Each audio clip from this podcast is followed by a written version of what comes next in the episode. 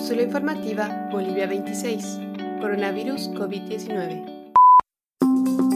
Hoy te presentamos el primer extracto de la entrevista realizada por Alejandro Foronda a Nicolás Ortiz, quien es boliviano y médico de profesión especializado en pediatría. Nicolás trabaja actualmente en el Children's Memorial Hermann Hospital de Houston, en Estados Unidos, y en esta primera oportunidad, Nicolás nos explica su opinión sobre el tiempo adecuado de aislamiento individual que debe llevar una persona potencialmente infectada con COVID y también sobre el tiempo de cuarentena masiva en cada país. Nicolás, ¿cuánto tiempo debería durar una cuarentena para poder después volver a la normalidad? Esa es una, esa es una excelente pregunta. Todavía no se sabe exactamente cuál es el tiempo adecuado de, cuarentena masiva o de, una respuesta de países, de estados que, tengan tanta gente ahí. Sabemos que para una persona expuesta potencialmente expuesta o enferma con una enfermedad leve, con más o menos las dos semanas que nos están indicando de, de cuarentena o de aislamiento, ya el periodo de infectividad del virus ha pasado. Entonces una persona que, por ejemplo, haya tenido contacto con una, una persona enferma o que haya regresado de un lugar eh, en riesgo o de que haya estado eh, tanto, tanto de forma local como de, viajes al exterior y al, interior de lugares donde estén eh, muchas personas enfermas, las dos semanas son suficientes. ¿Qué es lo que va a pasar más adelante? Es difícil saberlo. La cuestión está en evaluar cada cierto tiempo por eso yo creo que esas medidas de, de hacerlo, por ejemplo, cada 15 días o cada 3 semanas, reevaluar la situación y cómo va a hacer todo, es, es, muy adecuado. No quiero proyectarme mucho y decir, tienen que tomar todos los cuatro meses debidos y todo esto va a pasar y todo va a, ser, va a, estar completamente de vuelta a la normalidad. es, es muy, muy, muy complicado poder anticiparse para eso. Yo creo que de aquí a poco tiempo y cuando digo poco tiempo me refiero a un par de semanas, los gobiernos de la mayoría de los países donde más o menos la curva ya se ha visto bien aplanada y los casos siguen yendo ahí, pero de, eh, en mucha menos cantidad, tanto los casos de, de, personas que han sido expuestas, de personas testeadas, de personas enfermas y de personas que lamentablemente han fallecido, van a tener que comenzar a tomar cierto tipo de decisiones. Y algunas decisiones van a ser un poco dolorosas, de decir quiénes van a ser las personas del aparato, productivo que van a llegar a, comenzar a trabajar de nuevo. Son los jóvenes de cierta edad, por ejemplo, 20 a 30 años, a 30 a 40, 40 más, o cómo vas a hacer eso. ¿Cuál es el riesgo de que las personas sigan infectándose? ¿Cuáles son los beneficios de que todo, el, eh, todo ese aparato comercial productivo siga avanzando bajo el riesgo una vez más de que las personas sigan enfermándose?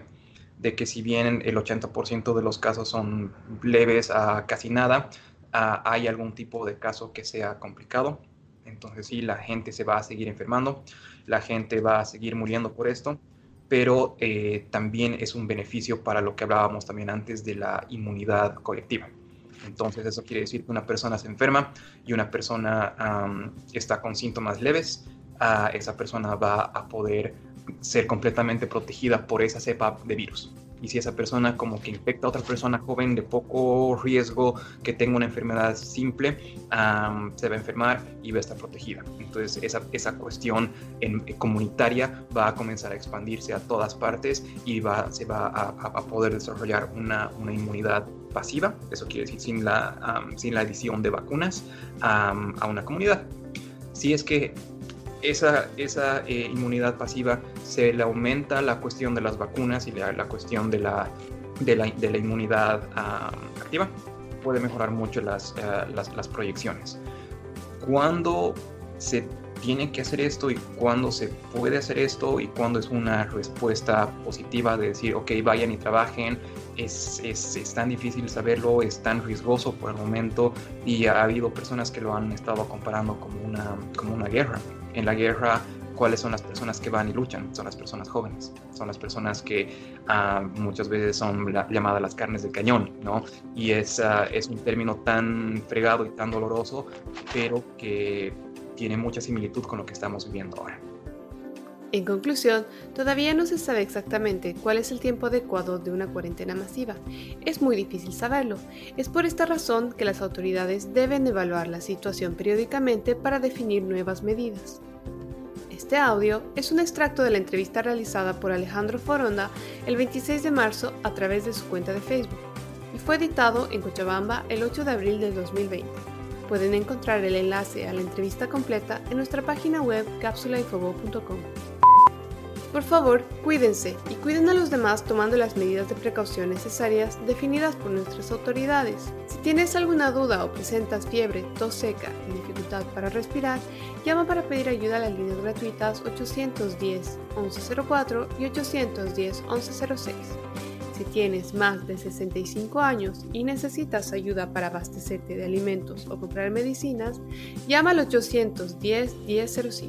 No olviden revisar la página web boliviasegura.gov.bo para obtener información oficial respecto al estado de la pandemia en Bolivia, como también nuestra página web cápsulainfobo.com para acceder al resto de los episodios de este podcast. Luchemos contra la desinformación y apoyándonos entre todos saldremos de esta situación.